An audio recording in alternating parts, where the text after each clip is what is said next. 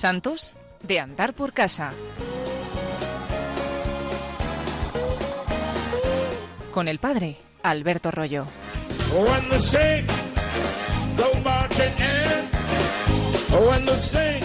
Hoy vamos a hablar, en primer lugar, de una reliquia. Y esa reliquia nos va a llevar a hablar de una gran santa de la historia de la Iglesia. Os lo cuento. Vámonos con la imaginación a la ciudad de Belén, donde nació el Salvador. Según la profecía de Miqueas, recogida por San Mateo, el Mesías debía nacer en Belén, la ciudad de David. San Mateo solo habla de la ciudad y San Lucas especifica que María acostó a su hijo en un pesebre porque no había sitio para ellos en la posada.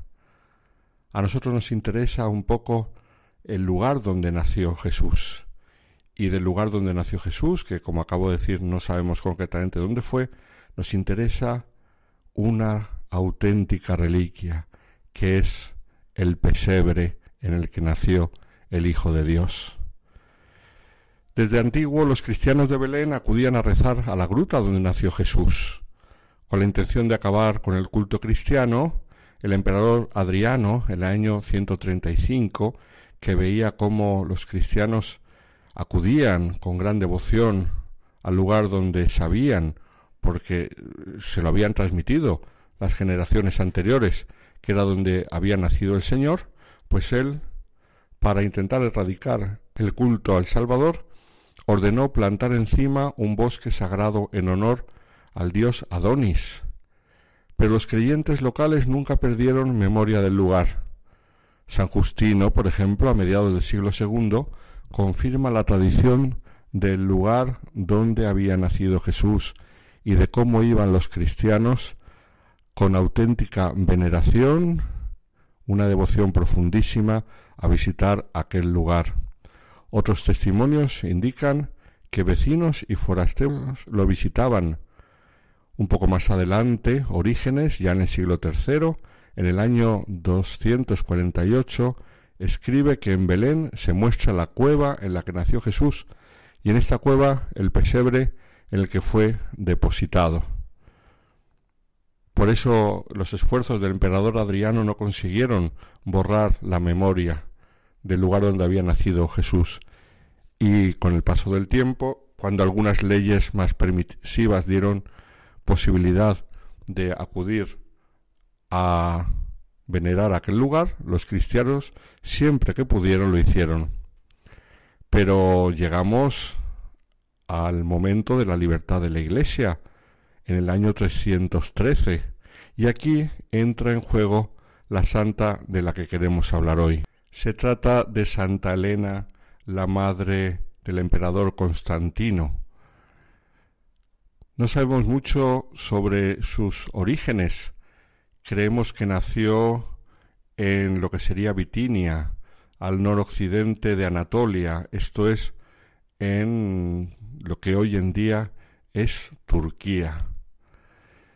Se cree, así dicen los historiadores, que era de una familia humilde, y lo que sí parece que era, así se la narra de modo eufemístico, que era posadera. Y cuando se dice que era posadera, con esto se quiere decir que parece que ejercía la profesión más antigua de la humanidad, la que se suele llamar así. Esto es que era posadera con algo más. El caso es que precisamente en este oficio suyo de posadera se enamoró de ella un general romano, el tetrarca Constancio Cloro, el cual fue ascendiendo en la línea del ejército y una vez que había llegado a la cumbre del ejército, la repudió. Se divorció de ella en el año 292 para casarse con alguien de más rango y abolengo, con la hijastra de Maximiano, Flavia Maximiana Teodora, creyendo que esto le daba una buena posición en sociedad y se quedó Elena, ella sola, con su hijo Constantino. Pero lo que no podía saber Constancio Cloro es que eh, el hijo que había tenido con Elena llegaría a ser emperador, cosa que él nunca consiguió ser. Nos cuenta la historia cómo Constantino fue subiendo poco a poco en el rango militar, hasta llegar un momento en el cual, a través de una famosa batalla, la batalla del puente Milvio, que todos conocemos en el año 312, y es famosa por la visión que tuvo Constantino encima del puente en el aire, la señal de la cruz, y sintió una voz dentro que le decía, con este signo vencerás, hoc signo vinces. Y entonces él interpretó que la victoria de aquella batalla había sido gracias a la ayuda de Cristo, aquel que veneraban los cristianos. Sabemos que la consecuencia primera de esta batalla para los cristianos fue la libertad. Al año siguiente, en el edicto de Constantino, se dio la libertad completa a los cristianos, libertad de culto, libertad para poseer bienes, libertad para tener personalidad jurídica. Mientras tanto, Santa Elena había conocido el cristianismo y se lo había inculcado a su hijo. ¿Cómo lo conoció? Parece ser que a través de algunas señoras nobles romanas que eran cristianas y en las cuales ella descubrió un modo de ser diferente. No eran como las demás, no se comportaban como las demás, no, no trataban a los demás como eh, las otras personas, no tenían los mismos vicios que las demás, y parece ser que esa altura moral de estas amigas suyas le llamó mucho la atención. El caso es que en un momento determinado, cuando su hijo ya era emperador, ella decide convertirse y bautizarse, cosa que su hijo no hizo por miedo, por respetos humanos o mm, por un poco de temor a recaer en el pecado, sabiendo que en aquella época no es como ahora, que uno se confiesa cuando quiere, sino que la confesión era una cosa que se daba una o, muy pocas veces en la vida, y entonces confesarse era una cosa muy, muy dura, y él parece ser que por miedo a recaer en los vicios de la juventud, no quiso bautizarse hasta el final de su vida, pero eso sí, murió ya siendo cristiano.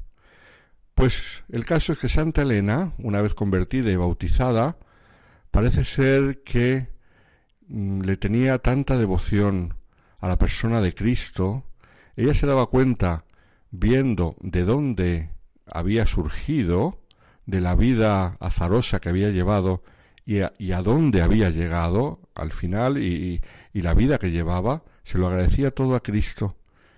Y desarrolló una grandísima devoción por la humanidad de Cristo.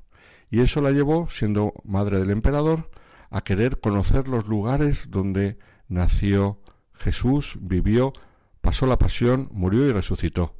Y entonces nos narra Eusebio de Cesarea, contemporáneo de los Hechos, que en el año 326 Santa Elena visitó Tierra Santa buscando reliquias de la pasión, Sabemos, porque esto ya es conocido, que, que encontró las reliquias de la cruz del Señor.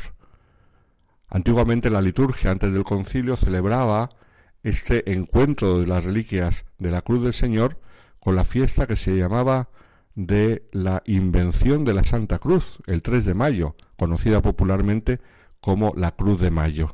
Pero esto invención no era que se inventase la cruz, sino que venía del latín y se usaba la expresión en sentido latino de invenire, encontrar. Se celebraba en la Cruz de Mayo, invención de la Santa Cruz, cuando Santa Elena encontró las reliquias de la cruz.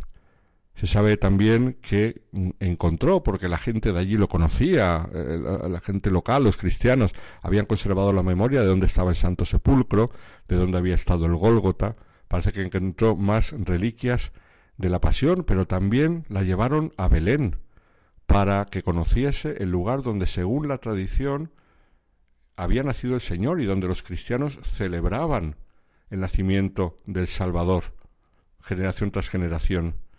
Y allí, en esa gruta donde acudían los cristianos, ella pidió que se hiciese una basílica, la primera basílica, igual que Constantino construyó una basílica sobre el sepulcro de San Pedro, sobre el sepulcro de San Pablo y sobre el Santo Sepulcro de nuestro Señor, también en Belén, Santa Elena promovió la construcción de una basílica, colocando el altar sobre la gruta y conservando un acceso a la misma.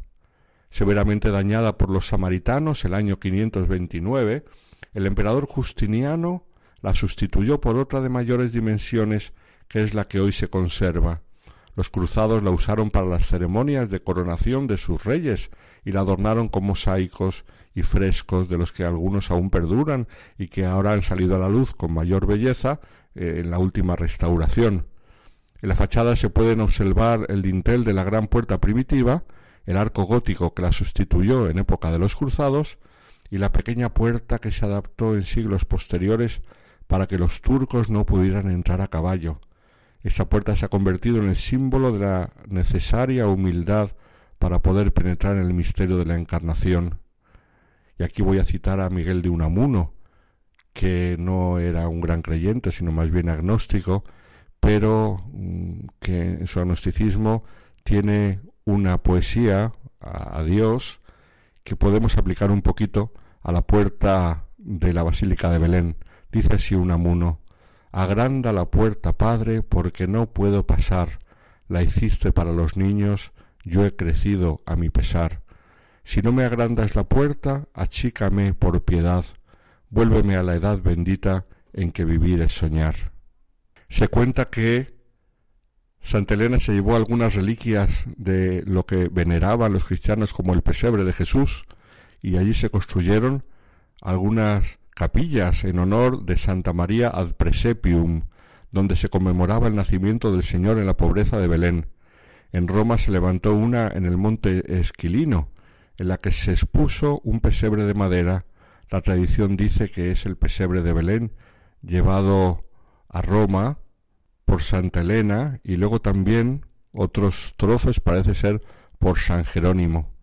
Otros, sin embargo, creen que fue llevado en tiempos posteriores por el Papa Teodoro para librarlo de la profanación de los sarracenos e incluso algunos creen que fueron por los cruzados, pero una tradición fuerte mm, sin duda pone a Santa Elena venerando la gruta de Belén, mandando construir la basílica de Belén e incluso trayendo algunas reliquias a Roma.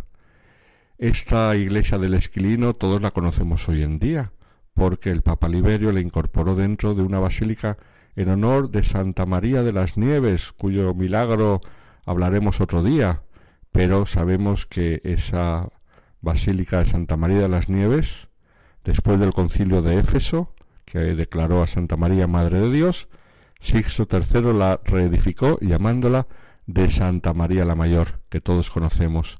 Allí, debajo del altar mayor, se conserva en la cripta las reliquias del pesebre. Mm, como anécdota decir que esas reliquias del pesebre están puestas en algo que imita precisamente la gruta de Belén. Delante pusieron una imagen de Pío IX mm, rezando piadosamente con una cara sonriente al contemplar aquellas reliquias y no olvidemos que en aquel altar de las reliquias del pesebre celebró su primera misa un compatriota nuestro, San Ignacio de Loyola. Pues Santa Elena, que tanto tenía que agradecer al Señor Jesucristo y que tanto hizo de bien a la Iglesia, visitando y trayéndonos las reliquias de Tierra Santa. Ojalá que toda esta reflexión nos ayude a nosotros a acercarnos un poquito más, con mayor devoción, a la realidad histórica y espiritual del nacimiento del Hijo de Dios en nuestra carne. Él vino a cargar con nuestras dificultades y sufrimientos y a curarnos nuestras heridas.